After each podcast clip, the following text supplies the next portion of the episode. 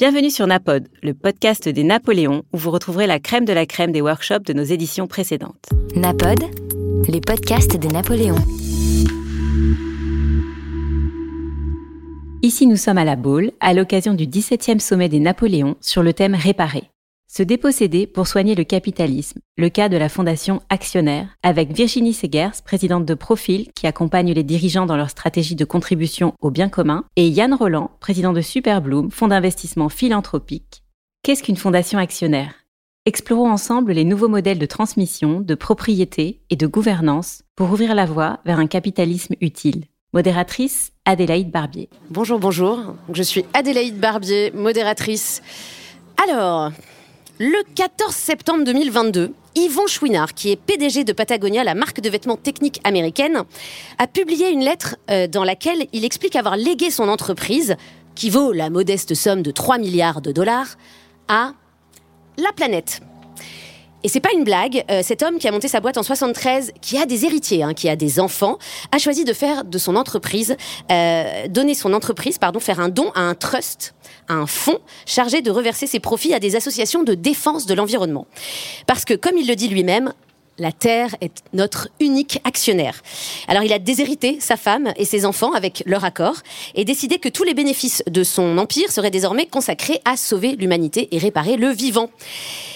Alors c'est vrai que les répercussions dans la presse de l'événement montrent assez bien que bah, c'est une démarche pas banale, banale quoi. Alors que la situation de la planète à une échelle mondiale et plus locale, les, inégalités sociales ne sont pas complètement euh, sans lien avec euh, notre modèle économique. Aujourd'hui, aucune réponse semble être apportée sans tomber dans la radicalité ou la caricature.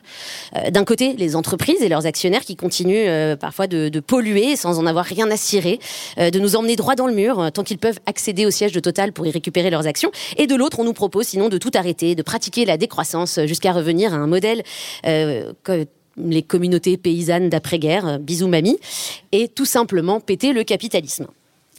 Yvon Chouinard a rendu public une autre voie, une autre possibilité, celle de l'installation d'une nouvelle forme de capitalisme, un capitalisme vertueux, qui, comme il le dit lui-même, ne conduit pas à la coexistence de quelques riches et d'un tas de pauvres. Bon, je suis pas macroniste, mais du coup je suis embêtée parce que je trouve que ce en même temps est pas pas inintéressant quand même. Et c'est pas l'idée farfelue euh, d'un Américain hurluberlu euh, non, les entrepreneurs sont nombreux aujourd'hui à le faire. Au, Danemark, par exemple, le groupe Carlsberg, qu'on connaît quand même mieux euh, pour euh, ses vertus éthyliques, mais euh, euh, a une grande partie de son, de son actionnariat à, un fonds en Allemagne, en Suède, en Suisse. C'est déjà très répandu. Et en France, c'est le début, mesdames et messieurs. Et j'ai la joie et l'honneur de vous annoncer que parmi nous ce matin se trouvent les pionniers du genre dans l'Hexagone. Nous recevons la fondatrice du cabinet de conseil Profil, donc spécialiste de l'entrepreneuriat social et des nouvelles formes de philanthropie. C'est elle qui conseille les entrepreneurs qui veulent déshériter leurs enfants. Enfin, pardon. Euh, qui accompagne euh, les dirigeants dans leur stratégie de contribution au bien commun. C'est donc la papesse de la Fondation euh, Actionnaire en France, Virginie Segers. Et je vous prie également d'accueillir Yann Roland, entrepreneur, ancien patron et actionnaire majoritaire de l'entreprise CETI, qui est aujourd'hui à la tête du fonds Superbloom, actionnaire majoritaire de l'entreprise. Il est le local de l'étape, hein, puisque son entreprise et aujourd'hui le fonds qu'il préside sont installés euh, en, Loire-Atlantique. Alors avec eux, on va essayer de comprendre euh, ce qu'est une fondation euh, actionnaire économiquement, mais peut-être aussi même philosophiquement. Qu'est-ce qui anime ceux qui prennent ces décisions? À quoi ça sert? Et puis, bah, est-ce que ça répare le capitalisme? Bonjour à tous les deux, merci d'être présents. Euh, Virginie, je m'adresse d'abord à vous. Euh, vous êtes à la tête donc d'un cabinet de conseil qui aide les gens non seulement à déshériter leurs enfants, mais également euh, à créer des montages financiers parfois extrêmement complexes pour créer des fondations actionnaires. C'est quoi sans entrer évidemment dans le détail juridique, mais c'est quoi une fondation actionnaire? C'est quoi le principe de base? Bonjour à tous. Alors je vous rassure, on n'aide pas euh, les entrepreneurs à déshériter leurs enfants parce que, en fait, même si on le voulait, la loi ne nous y autorise pas. Mais on pourra entrer dans le détail. Mais c'est vrai qu'on ouvre la voie à de nouveaux modèles de transmission, de propriété, de gouvernance, euh, dont les fondations actionnaires sont peut-être l'exemple le plus radical et le moins connu en France. Alors, une fondation actionnaire, c'est tout bête. C'est une fondation ou l'équivalent d'une fondation un fonds de dotation, par exemple, un organisme d'intérêt général qui est actionnaire d'une entreprise. Alors, certains ont trouvé derrière cette expression un oxymore, un paradoxe absolu. Une fondation, évidemment, ça évoque la philanthropie, l'intérêt général, la redistribution. Euh, alors que actionnaire se réfère davantage à un modèle privé de propriété et au modèle capitaliste. Et c'est justement ce qui nous intéresse chez Profil. Chez Profil, on essaye d'ouvrir la voie pour accélérer la contribution des entreprises au bien commun et au travers d'un pôle de recherche, on regarde ce qui se passe dans d'autres pays. Et vous l'avez évoqué, au Danemark, en Suisse, en Allemagne, de très grandes entreprises que vous connaissez tous, comme Rolex, comme Velux, comme Victorinox, comme Novo Nordisk, appartiennent à 100% à des fondations. Et donc une fondation actionnaire, c'est une fondation qui est propriétaire de tout ou partie du capital d'une entreprise, qui donc la protège, parce qu'une fondation, ça n'appartient à personne et ça ne peut donc pas être racheté. Et donc c'est euh, un choix irréversible. C'est un choix en général irréversible. Si on est honnête, on peut imaginer que dans certains cas, prévus dans les statuts, il y a une possibilité de revendre une partie du capital parce que ceux qui créent une fondation actionnaire, et je pense que Yann, qu'on a eu le plaisir d'accompagner, en témoignera, veulent d'abord protéger l'entreprise. Certes, ce sont des gens altruistes, ce sont des gens qui sont prêts à se déposséder d'une partie des actions de leurs entreprises pour des raisons que Yann évoquera mieux que moi parce que tu le vis avec euh, tes tripes et avec ta famille. Mais pour accompagner beaucoup d'entrepreneurs, ceux qui viennent nous voir nous disent on a bien assez comme ça, ça n'est pas sacrificiel. On a peur de gâcher la vie de nos enfants en vendant l'entreprise et en les pourrissant avec l'argent qui va tout à coup nous arriver euh, dessus on aurait à payer très cher si jamais il fallait assurer une transmission familiale. Parfois, les enfants n'ont aucune raison de travailler dans l'entreprise, aucune motivation. Il faudrait endetter l'entreprise pour payer les droits de succession, etc., etc. Enfin, l'inventaire est assez long et on est très heureux et finalement soulagé de pouvoir donner une partie de ces titres à une fondation qui aura une double mission de protection d'un certain nombre de valeurs parfois héritées de parents ou de grands-parents qui ont fondé l'entreprise ou de valeurs de la génération actuelle. Protéger cette entreprise en faisant en sorte que l'actionnaire fondation ait un guide et une charte d'engagement qui décide de son rôle d'actionnaire et par ailleurs, grâce aux dividendes qui remontent et éventuellement à d'autres sources de financement, comme toute fondation classique, elle pourra et elle devra mener des actions d'intérêt général qui vont associer la famille souvent dans un projet philanthropique et donc leur permettre de parler d'autres valeurs qui sont des valeurs beaucoup plus humanistes que l'argent ou les placements de cet argent. Merci beaucoup euh, Virginie. Alors justement, Yann euh, Roland, j'aimerais bien que vous puissiez nous, expliquer. Vous avez fait un choix euh, radical hein, qui donc nécessite un fort engagement, celui de créer Superbloom. Et plutôt que de vous acheter un château, un jet ou un, sous-marin pour aller explorer le Titanic, vous avez choisi de donner, je dis bien donner, votre argent à une fondation. Quelle, quelle mouche vous a piqué, Yann? Bonjour à tous. alors c'est pas une mouche qui m'a piqué, c'est un cheminement effectivement sur le long terme. Euh, j'avais repris l'entreprise euh, Bellem en 1995, il y avait 90 salariés. Et euh, en fait, quand je dis que j'avais repris, c'est un, excès de langage puisque j'ai repris sous forme de LBO avec des financiers majoritaires qui m'ont expliqué comment on faisait un, un, LBO, comment on pilotait.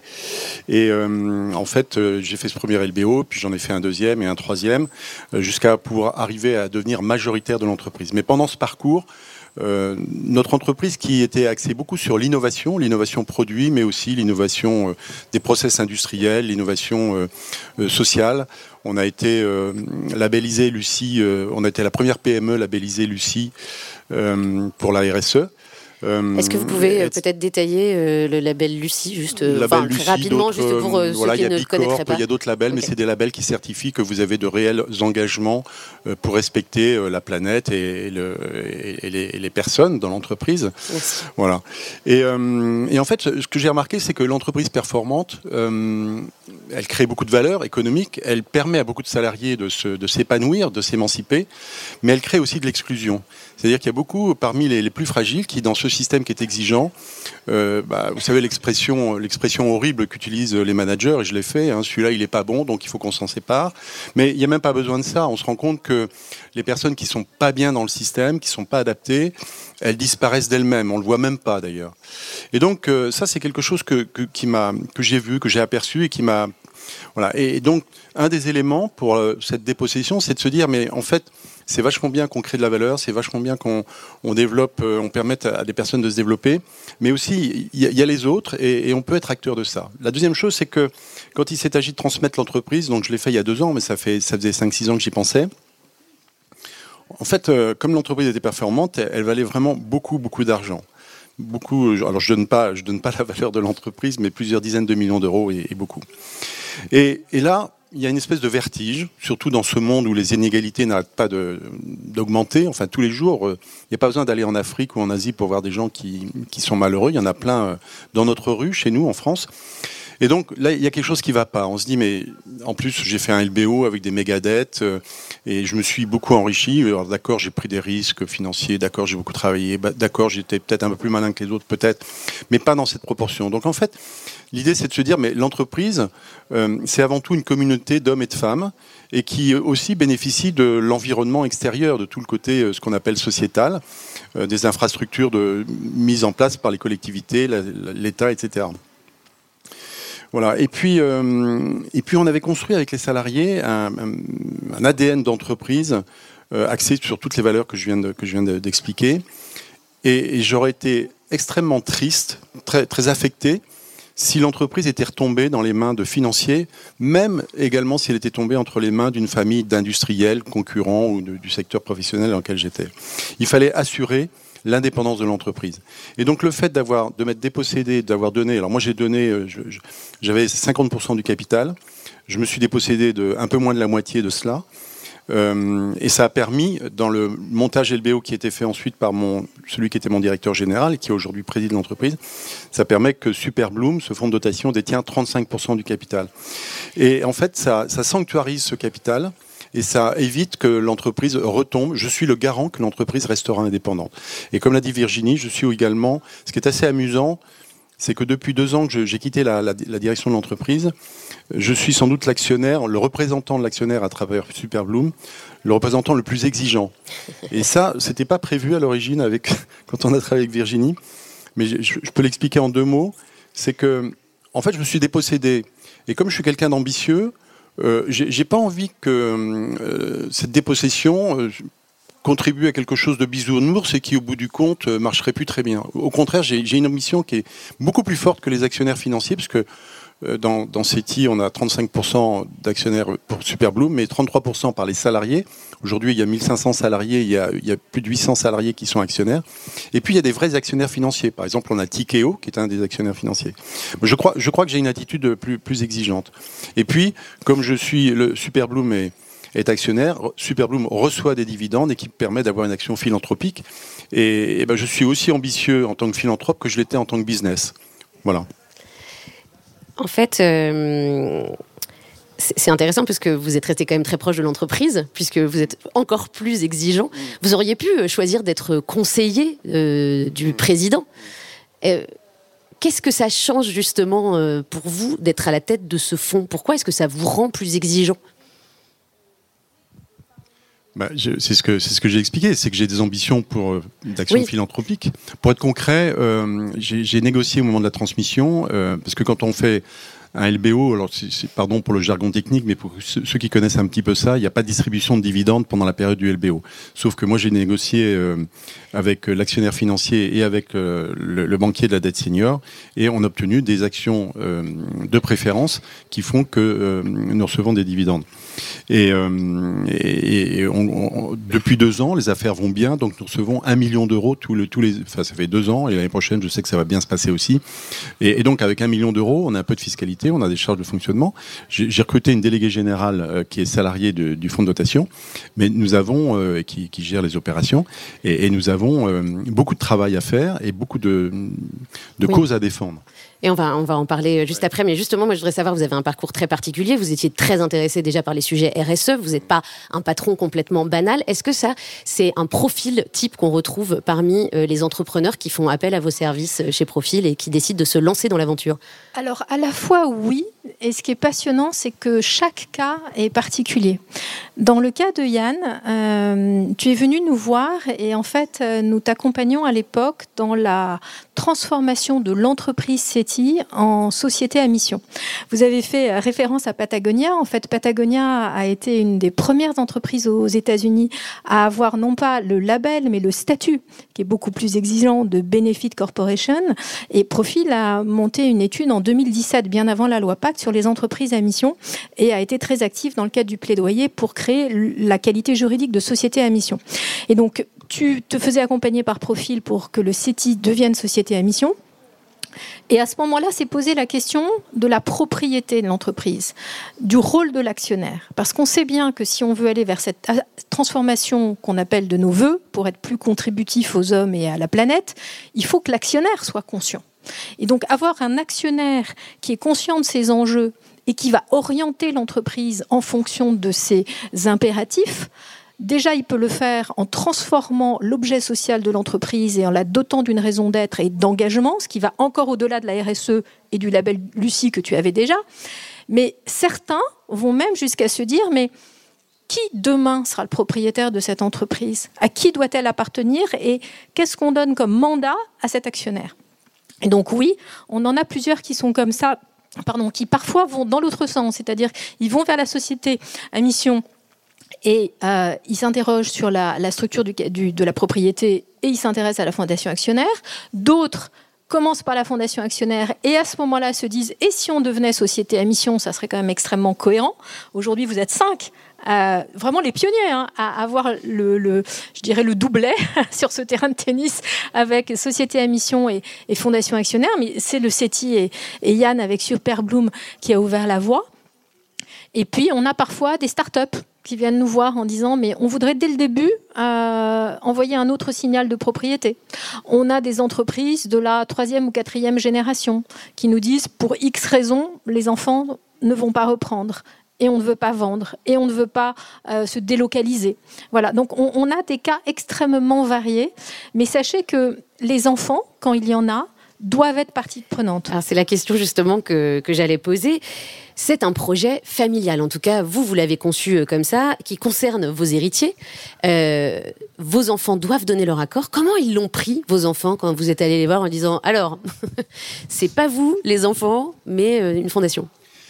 Non, mais il faut relativiser ça. Alors, je, crois que le, fonds de dotation actionnaire, ça concerne des entreprises qui se portent bien, quand même, parce qu'il faut avoir des choses à redistribuer. et donc, une entreprise qui se porte bien, ouais, euh, encore une fois, on n'est pas dans le bisounours. Hein. On, associe capitalisme et altruisme, mais c'est parce qu'on on, s'en est créé les moyens. C'est-à-dire qu'on a des, ambitions économiques, c'est-à-dire faire un gros EBITDA, un gros résultat net, et puis en même temps avoir des, vrais engagements. Donc ça, marche très bien ensemble. Mais euh, une fois que j'ai dit que je m'étais dépossédé d'un peu moins de la moitié de mes actifs, et le reste, nous l'avons réalisé. C'est-à-dire qu'aujourd'hui, je suis un nouveau riche, j'ai un patrimoine. Et euh, quand on en a parlé aux enfants, ils ils savaient pas tout ça. Enfin bon, ils ont bien vu quand même comme l'entreprise se se portait bien. Nous, on, a une vie normale de, de, personnes aisées par le fait des moyens que j'avais, mais on avait aussi une éducation vis-à-vis de nos enfants euh, euh, très attachée à ce que l'argent soit pas une finalité, soit pas une image, mais qu'au contraire ce soit un simple, soit un moyen. Et, donc, euh, ils ont toujours eu cette éducation par rapport à, l'argent. pas de, jet. Pas, voilà, pas, de, jet chez les Roland. Pas de free, mais voilà, on restait discret. Et donc, ça n'a pas été vraiment un sujet. Ce qui était compliqué, c'est qu'effectivement, on a appris ce que c'était que la réserve héréditaire. Donc, on était sous le coup du dépassement, donc il fallait euh, que les enfants signent une lettre de non-recours qui s'appelle une rare. Euh, c'est renonciation à recours. C'est-à-dire que quand je vais ils ont signé cette lettre devant le notaire de famille et un deuxième notaire nommé par la compagnie des notaires pour s'assurer que nos enfants soient pas Donc ils ne renoncent pas à euh, l'héritage, ils renoncent à faire un recours contre euh, votre décision de créer un fonds. Ok, donc c'est comme ça que ça fonctionne. Très bien. Et ça s'est passé euh, sans problème. Moi, ça m'a créé une émotion, bien sûr, parce que même si tout ça me paraissait évident et, de la formalité, ça n'empêche que quand ils sont allés signer tout seuls dans une pièce, tout seul avec les deux notaires, sans qu'on soit là pour s'assurer qu'ils ne soient pas manipulés, etc., euh, et, qu'ils reviennent et qu'ils ont signé, on, est touché, effectivement, mais, mais on, ressort beaucoup plus fort. c'est beaucoup plus intéressant, cette relation, que de parler avec eux des placements financiers qu'on fait euh, avec l'argent qu'on a. Et puis surtout, j'ai l'impression que c'est pas uniquement euh, une renonciation qu'ils ont fait, mais ils bossent avec vous dans ce fond. vous l'avez vraiment créé ensemble. Et, c'est ça la, vraie valeur, c'est que j'avais pas travaillé avec ma femme. J'ai une femme qui est pas du tout business. Euh, j'avais pas travaillé quasiment avec mes enfants. Et là, le fonds de dotation, on l'a créé avec eux. Quand il s'est agi de définir l'objet social, j'aime bien expliquer qu'on a fait deux réunions de brainstorming et je suis rentré euh, avec mes idées, je suis ressorti avec celles de mes enfants. Qui, on a eu plusieurs sujets et on a retenu des sujets qu'ils avaient proposés l'éducation alternative à l'éducation nationale et puis les femmes en précarité.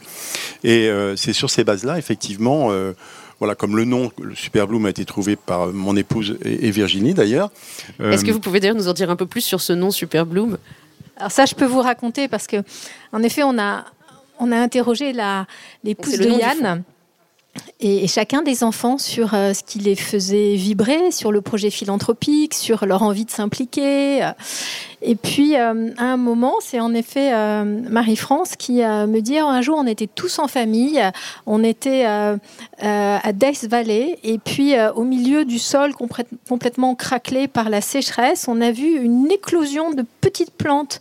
Et c'était vraiment bouleversant de voir la, la résilience, la force de ces plantes à s'adapter aux conditions les plus extrêmes. Et elle me dit, il me semble que le, phénomène, ça s'appelait Super Bloom. Et je me souviens très très bien que j'ai noté ça dans un petit coin d'un cahier en me disant, ça, Super Bloom, c'est un symbole familial. Et puis après, on a évoqué beaucoup de noms pour le fonds de dotation, et puis la famille a trouvé que c'était un joli souvenir et un joli symbole surtout. Oui, en, réalité, euh, la, famille n'aime pas les superlatifs et on n'aime pas les anglicismes. Donc on avait plein de noms et il y avait toujours Super Bloom qui était là. et on disait non, non, non, on veut pas, on veut pas ça. Non, non, c'est pas notre truc. Mais en fait, ça pétillait tellement et on voulait un terme tellement positif et non pas des acronymes ou des choses larmoyantes. Et pour finir, on, voilà, comme quoi on fait souvent des choses qu'on n'avait pas prévues. Juste peut-être sur le, les enfants, parce que je ne sais pas si vous êtes euh, familier de cette notion un peu technique et en effet notariale, mais euh, pour revenir aussi sur votre interpellation du début, euh, en France, on ne peut pas déshériter ses enfants. Alors, on peut vendre son entreprise. Tu aurais pu vendre ton entreprise, je caricature un peu. Hein. Tu aurais vendu ton entreprise et on aurait pu imaginer, si ça n'était pas toi, que en quelques années, tu aies claqué tout l'argent de la vente de cette entreprise en choses extrêmement euh, futiles. Conseil pour déshériter ses enfants, ça fonctionne très Donc, bien. Donc ça, c'est possible en France. Par contre, que tu donnes plus que ta quotité disponible. La quotité disponible, c'est en fonction du nombre d'enfants. Donc, ayant trois enfants, ta quotité disponible, Yann, était de 25% euh, de ton patrimoine. On a le droit, si on a trois enfants, de donner 25% de son patrimoine à qui on veut, et notamment à une fondation. Mais si on dépasse, on empiète sur ce qui s'appelle la réserve héréditaire. Et là, on ne peut pas le faire. Donner, on ne peut pas le faire sans l'accord de ses enfants. Ça peut poser quelques questions euh, philosophiques. Hein. Et donc, en effet, dans ce cas-là, et c'était le cas, il faut l'accord des enfants. Donc il faut qu'ils soient majeurs. Donc parfois on a cette question avec des entrepreneurs qui souhaitent le faire mais qui ont des enfants mineurs, qui donc soit prennent le risque qu'un jour ils fassent un recours, soit s'arrêtent aux 25%. Et on a le cas ben, d'enfants qui peuvent ne pas adhérer à un projet. Et donc dans ce cas-là, eux ne renoncent pas à leur part d'héritage. D'accord, c'est donc ça, peut arriver. Euh, j'ai encore une question, moi, Virginie. Euh, peut-être à tous les deux d'ailleurs. Pourquoi c'est plus intéressant qu'un actionnaire riche euh, donne à un fonds plutôt qu'à titre personnel à des œuvres de charité? Alors, je dirais pas que c'est plus intéressant, c'est juste totalement différent. Le cas qui nous occupe, c'est la fondation actionnaire, c'est-à-dire un nouveau modèle de propriété d'entreprise. Moi, pendant des années, j'ai aidé euh, des entrepreneurs à créer des fondations avec différents statuts ou des familles. Et je ne vais pas renoncer, évidemment, à cette euh, action philanthropique qui est extrêmement euh, contributive, utile. Tout dépend comment elle est conçue et mise en place. Mais ce qui est beaucoup plus intéressant avec la fondation actionnaire, c'est que c'est un double modèle et que c'est peut-être avant tout un nouveau modèle de propriété et de transmission. Et donc, c'est pour ça que nous travaillons surtout avec le ministère de l'économie et des finances, avec le ministère de l'Intérieur, et pas forcément euh, sur le volet philanthropique qu'on a l'habitude d'accompagner aussi et qu'on accompagne.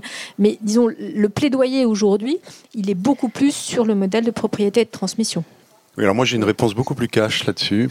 pour moi, la, fondation d'entreprise, c'est le chef d'entreprise qui fait la charité. Alors je suis un peu, je suis un peu brutal, je suis un peu violent, mais c'est pour. Je serais pour une fois pas d'accord avec toi. ça, ça, ça, va plus vite dans l'exposé. Non, mais ce que je veux dire, c'est que c'est lui qui décide à la fin. Voilà, on a, euh, on a fait 3 millions de résultats nets ou 10 millions de résultats nets, on peut bien donner 50 000 euros quand même. Bon. la, fondation actionnaire, c'est un engagement irréversible.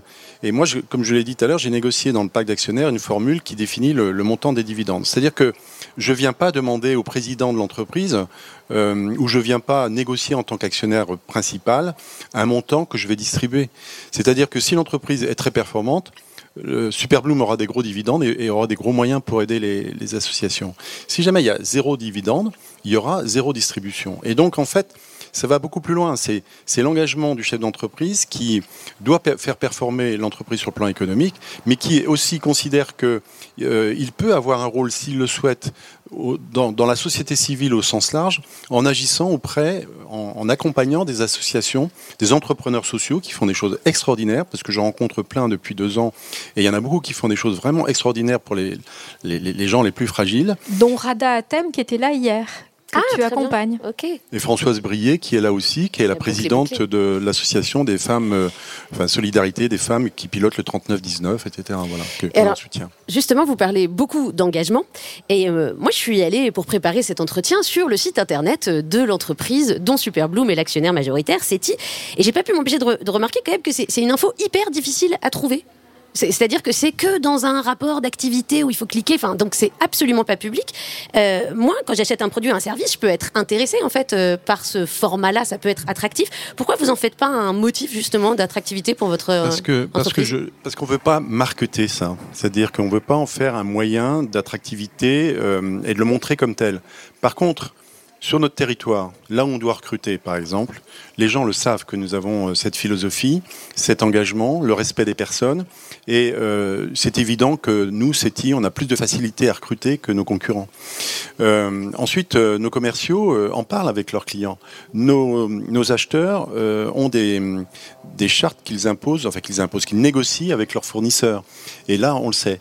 Mais je voudrais pas. Je, pense que ça serait malsain. On, pourrait même être assimilé à une sorte de greenwashing de vouloir euh, utiliser ça pour être attractif. Vous êtes d'accord, Virginie? Il y a d'autres. Euh, oui, je voudrais juste, avant de répondre à votre question, rebondir un tout petit peu sur, sur la question précédente.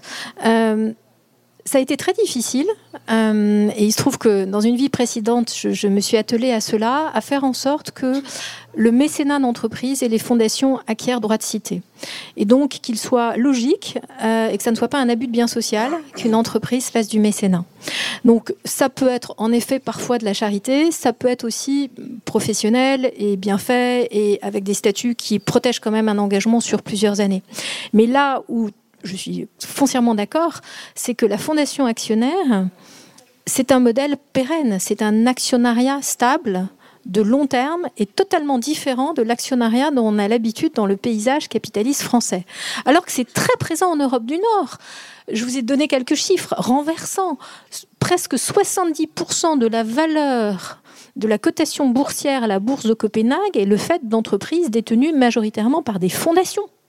Vous imaginez notre CAC 40 c'est sidérant. Vous, avez fait le calcul? Ah non, mais c'est On pourrait savoir combien ça non, fait. Euh, c'est absolument sidérant.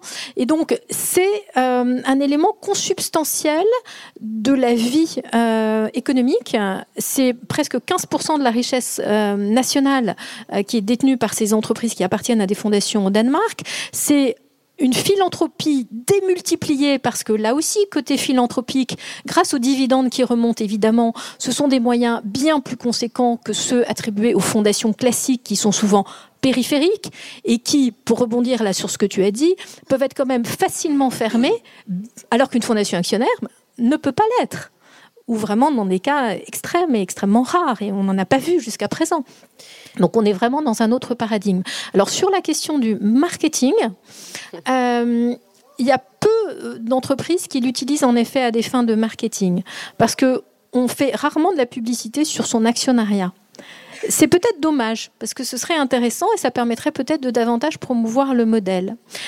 Il y en a qui sont un peu ambigus à ce sujet. En France, la plus grande fondation actionnaire connue, c'est euh, Pierre Fabre. Pierre Fabre, c'est en fait l'entreprise qui m'a inspirée quand on s'est dit, allez, on va aller voir ce qui se passe dans d'autres pays. Et puis, finalement, pourquoi elle est toute seule? Alors que ça date de 2005, la transmission de, de Pierre Fabre en partie, puis à son décès, il n'avait pas d'héritier, c'était plus facile, à une fondation reconnue d'utilité publique. Eh bien, Pierre Fabre, de temps en temps, achète des pages, c'est du public rédactionnel, hein, dans le Figaro et dit nous appartenons à une fondation actionnaire. Et néanmoins, pour arriver à les faire témoigner, parce que j'ai tenté de les faire témoigner, j'ai réussi dans une étude et non sans mal à Bercy dans une grande conférence qu'on a montée sur le sujet, ils sont réservés, discrets, prudents. Donc euh, voilà, je pense que parler de l'actionnariat aujourd'hui, c'est encore pas quelque chose d'évident euh, en France et pourtant ça enverrait un signal extrêmement fort. Donc vous n'en parlez pas euh, de manière marketing, mais pourtant euh, aujourd'hui vous faites presque le même métier. Vous en parlez puisque vous vous faites du plaidoyer. Parce que vous les, invitez. Bah aujourd'hui oui, mais vous êtes aussi, euh, me semble-t-il, vous appartenez à un groupement d'entrepreneurs qui ont eu recours à ce système de fondation actionnaire qui s'appelle de facto, me semble-t-il, pour mieux faire du coup comprendre et connaître cette petite révolution du capitalisme. Est-ce que les mentalités commencent à changer et qu'est-ce qu'on peut faire pour que ça aille plus vite alors un petit mot sur de facto, quand même, pour vous expliquer comment c'est né, parce que c'est très empirique. Euh, en 2015, on publie donc une première étude sur les fondations actionnaires. Première fois que le mot euh, apparaît vraiment en France. L'appellation, qui est une appellation générique qui va au-delà des statuts, et je ne vais pas vous ennuyer avec les différents statuts juridiques. 2016, euh, on monte une grosse conférence à Bercy en faisant venir des patrons nord-européens et puis des quelques très très rares Français. Euh, il y en avait trois hein, sur scène. Bon. Et puis, euh, Michel Sapin confie à l'inspection générale des finances un rapport sur comment développer le rôle économique des fondations en lien avec nos travaux. Et là, on est reçu par un inspecteur des finances qui nous dit Bon, profil, vous êtes combien? On était quatre à l'époque. Vous pensez vraiment que des entrepreneurs vont se déposséder? On sent beaucoup de condescendance. évidemment, on n'était pas crédible.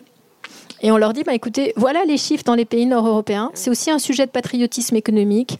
Il y a plus de 150 000 entreprises familiales qui vont être transmises dans les dix prochaines années. On sait que ça peut être une solution. Bon. Et cet homme, Alexandre Gévakovs, inspecteur des finances, on lui dit, écoutez, si vous voulez, on va vous faire rencontrer des entrepreneurs, les premiers que l'on sait être intéressés par le sujet. Mais évidemment, on n'avait pas un outil nous-mêmes de marketing et de repérage, donc on en avait peut-être une quinzaine qu'on connaissait. Et on les fait venir à des auditions. Et si vous regardez en ligne ce rapport, vous verrez à quel point, malgré euh, aussi un plaidoyer opposé aux fondations actionnaires d'autres acteurs, eh bien, il dit que c'est un sujet pertinent et il va même jusqu'à proposer l'inversion des règles de la réserve héréditaire. C'est pas nous, c'est Bercy qui propose l'inversion des règles de la réserve héréditaire dans le cas de la transmission d'une entreprise à une fondation. Et à ce moment-là, plusieurs des entrepreneurs qui sortent avec moi des auditions me disent Virginie, on se sent moins seul. Vous voudriez pas nous rassembler et donc, tu n'étais pas encore dans, l'équipe, hein. tu n'étais pas, pas là. Et euh, j'ai dit, bah, écoutez, pourquoi pas, on va se retrouver à quelques-uns. Voilà. Et c'est comme ça que de façon vraiment euh, très, très euh, spontanée, de facto est né. Et puis ensuite, on a réussi à ce que le président de la République soit un peu sensibilisé aux fondations actionnaires lors d'une visite d'État à Copenhague, au Danemark. Pu faire partie ah de sa délégation économique. Et là, on s'est dit, on rend officiel cette communauté, on signe un pacte de coopération avec le Danemark. Et puis voilà, on est maintenant une petite vingtaine de, membres. Donc vous voyez, c'est encore tout petit. Hein. c'est vraiment les tout premiers des fondations actionnaires en France et c'est une communauté d'entrepreneurs et donc on a décidé que évidemment elle devait être représentée par des entrepreneurs et donc euh, quasiment un scoop hein, mais c'est la première fois peut-être que tu t'exprimes en tant que présidente de facto aussi. Voilà, élu par ses pairs. Parce que Yann Roland préside de facto. Bon, alors qu'est-ce que vous faites chez de facto, vous, euh, Yann? Euh, ça me fait sourire parce que j'ai pas président, c'est pas mon truc, mais bon, voilà. Bah, vous présidez Super Bloom, non, vous présidez mais, de facto. Ouais. Non, non, mais je suis très motivé, comme vous l'avez compris, pour essayer de donner envie à mes collègues chefs d'entreprise de faire cette mutation. Euh, on n'a pas, on n'a pas parlé du volet. Alors, pardon, je détourne un peu la question, mais on n'a pas parlé du, volet de la transmission à nos enfants. Euh, transmettre du patrimoine, bon, c'est bien, ça les sécurise, ça leur permet d'avoir une perspective, euh, voilà, qui est, sympa. Mais transmettre des valeurs aux enfants. Moi, mes enfants avaient la trentaine quand on a signé ça il y a deux ans, et ils savaient pas ce que ça voulait dire philanthropie. Moi, à 30 ans, je savais pas ce que ça voulait dire non plus philanthropie. Et ici, sont mis doucement. Vous savez ce que ça veut dire philanthropie? Ouais, Mais à 30 ans, je ne sais pas si vous le saviez, en tous les cas. Et donc, ce qui est, ce qui est touchant, c'est de les voir s'impliquer euh, à leur rythme, parce qu'ils ont une vie personnelle, ils ont autre chose à faire, ils sont normaux, hein, ils surfent pas, euh, c'est pas des gens qui surfent au- au-dessus des autres. Et, mais en fait, ils s'impliquent et, et bien sûr, ça va avoir un, impact dans leur vie. Et partager ces moments de travail et, et d'engagement, ça crée un lien supplémentaire euh, en- entre nous qui est très fort. L'autre message que je voulais passer aussi, c'est que je pense que cette démarche que, que, que l'on fait, et de facto le porte, c'est que c'est vraiment un acte politique fort au sens noble du terme. C'est-à-dire que J'étais président du CJD du 44, j'ai été président du MEDEF du 44. Je connais les réseaux patronaux. Et euh, dans ces réseaux, surtout quand ils sont corporatistes, euh, on passe la moitié de son temps à se plaindre euh, du racket fiscal de l'État, du comportement des, des- des syndicats, des fonctionnaires et de la technocratie, etc. Moi, je pense que nous, les chefs d'entreprise, grâce à cette philosophie et cette, ce moyen d'action, on peut être des acteurs de la société civile euh, et, et arrêter de tout attendre de l'État-providence. On peut être des acteurs, non pas pour être des acteurs et faire la place, pardon, mais c'est vraiment une façon de, faire évoluer la société. Et c'est pour ça que j'étais intéressé pour venir témoigner dans ce, euh, dans ce séminaire basé sur le réparer. Il faut aussi commencer par nous, les chefs d'entreprise, et avoir un engagement qui fait qu'on change un peu de mentalité et hum, qu'on partage un peu plus et qu'on n'attende pas tout de l'État-providence. Je crois que vous utilisez d'ailleurs le terme euh, capitalisme utile. Peut-être oui, un petit mot euh, complémentaire sur, euh, sur De facto. Euh, de facto, c'est vraiment une communauté de- de- d'entrepreneurs. On a à la fois les familles, les fondateurs de ces fondations ou fonds de dotation actionnaires et les directeurs ou directrices plus opérationnels des fondations sur le volet philanthropique. Et donc, on a finalement un peu de, deux sujets sur lesquels on travaille. Et sur, avec les, les entrepreneurs, on porte un plaidoyer auprès des pouvoirs publics pour améliorer le cadre réglementaire, plus que fiscal d'ailleurs, mais il y a encore des petits sujets fiscaux euh, à traiter. euh. Je vous les donne pas dans le détail pour pas vous ennuyer, mais sachez que dans certains cas, se déposséder, donc donner ses titres plutôt que les vendre, peut coûter et peut coûter très très cher, ce qui est quand même aberrant. Voilà. Donc il y, a- il y a des choses à est assez améliorer. fort, oui. en. Ah oui, non, mais il y a- il y, a des choses absolument aberrantes et donc euh, on, on- on essaye vraiment de porter ce sujet parce que euh, si- c'est déjà compliqué, notamment à cause de la ré- réserve héréditaire, à cause des mentalités, à cause curieusement aussi des acteurs de la philanthropie classique que je respecte beaucoup par ailleurs et qui sont des compagnons de route, mais qui considèrent qu'une fondation n'a pas un rôle actionnarial à tenir. Et là, je crois aussi que les mentalités sont en train d'évoluer parce qu'ils réalisent que c'est aussi une manne pour la philanthropie. Donc, on est dans un contexte assez euh, opposé, assez difficile hein, sur ce sujet. Et donc, forcément, il faut une, une action euh, engagée, voire, euh, voire militante. Et elle ne peut être que portée que par des chefs d'entreprise qui y croient, qui l'ont fait, qui en témoignent euh, et qui sont dans ce chemin. Donc, c'est l'échange entre pairs, aussi parfois pour se conforter, se rassurer, s'inspirer. Vous avez dû entendre parler aussi de Charles Kloboukov et Léa Nature dans, la région. Euh, ben Charles, on a eu le plaisir de l'accompagner. Il est membre de la communauté de facto.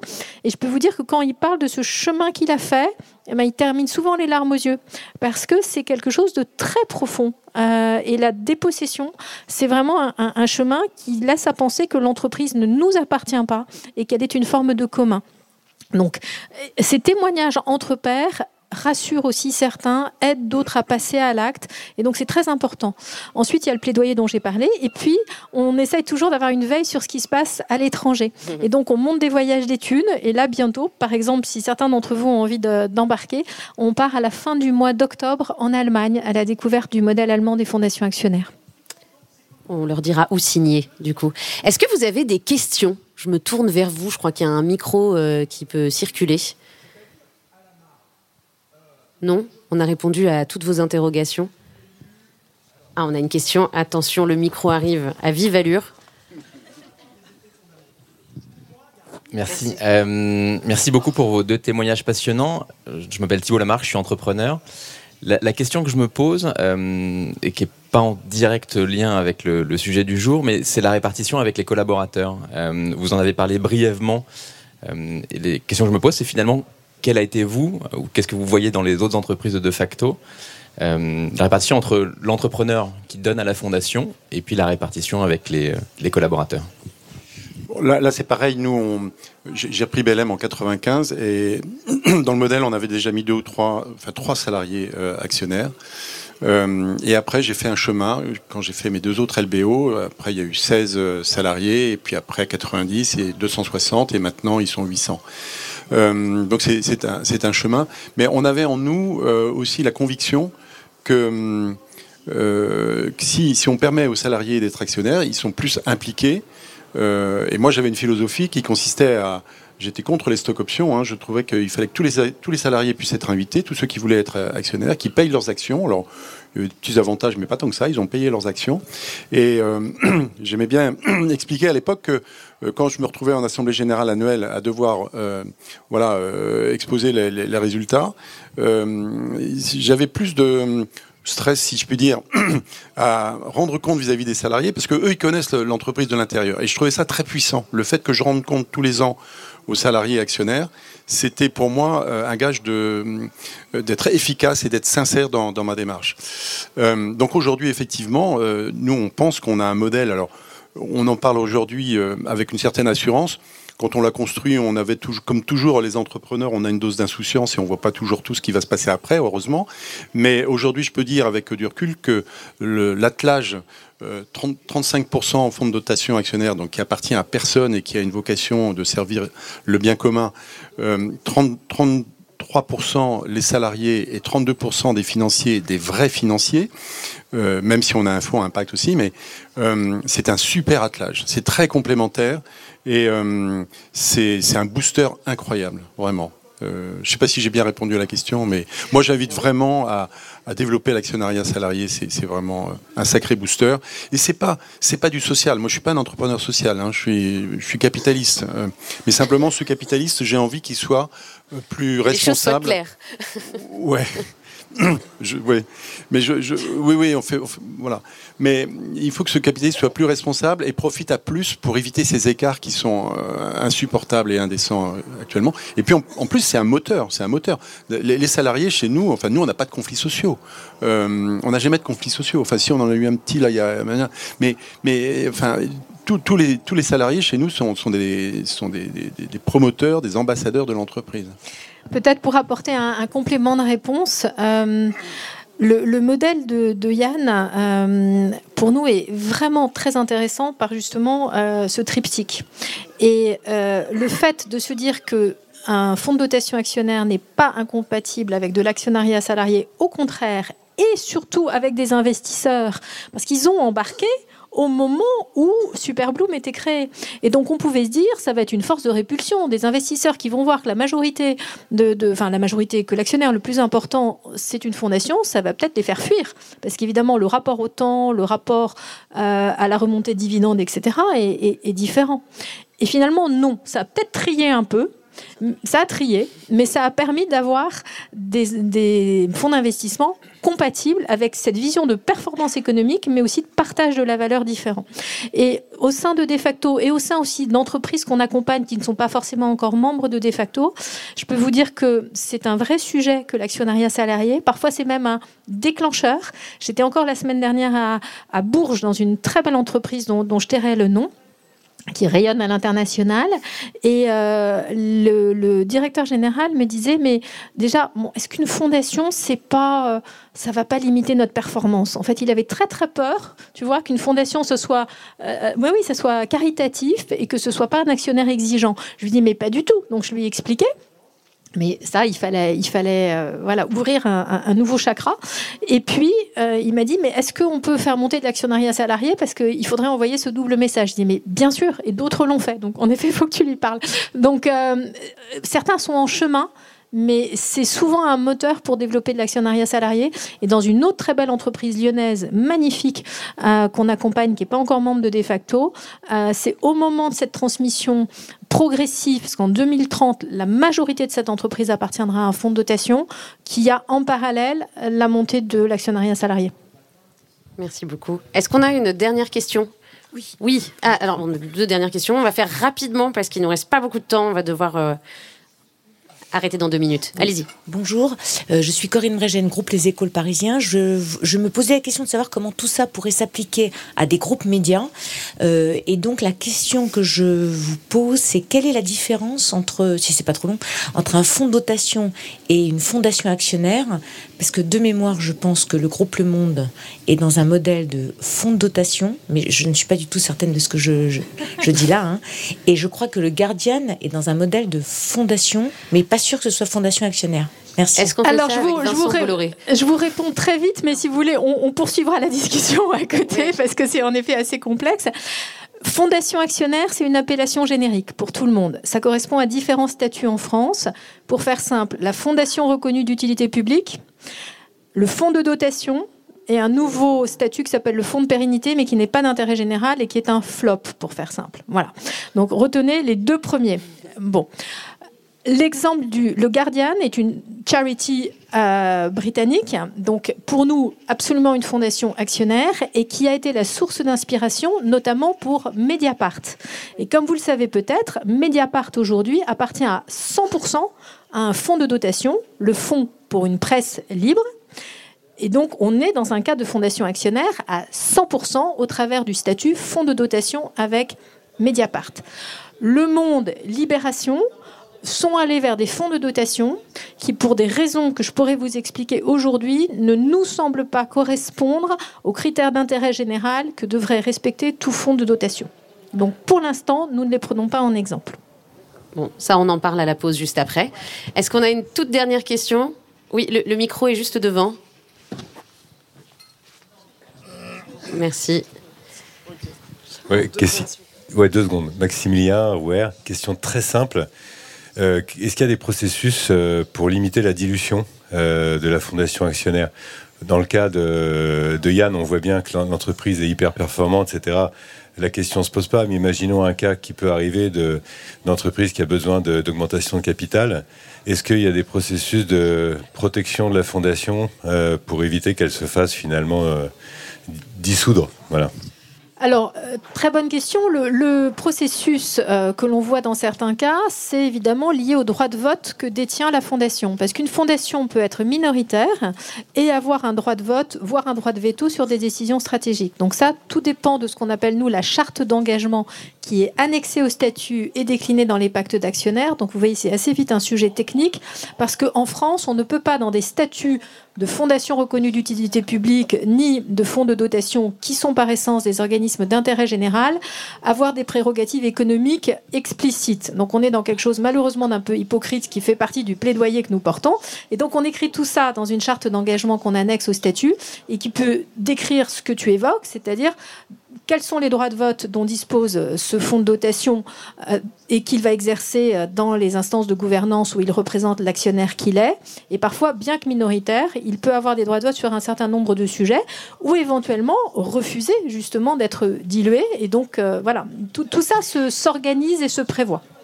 Et le fonds, il est autonome, donc il peut avoir également d'autres sources de financement j'imagine. Est-ce que c'est le cas Alors oui, par euh, exemple, si je reviens sur le fonds pour une presse libre, on est dans un cas où les dividendes de Mediapart qui remontent financent le fonctionnement, donc en gros à peu près un salaire et des frais de collecte. Et toute la collecte se fait auprès de nous tous, hein, via des campagnes de, de, fundraising participatif, pour financer des nouveaux acteurs de la presse libre et indépendante. Et jamais, évidemment, il y a d'argent qui retourne vers Mediapart. Ça, c'est absolument impossible.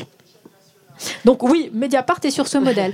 On a d'autres exemples de fonds qui se sont créés, qui sont heureux de faire appel à des contributions de tiers.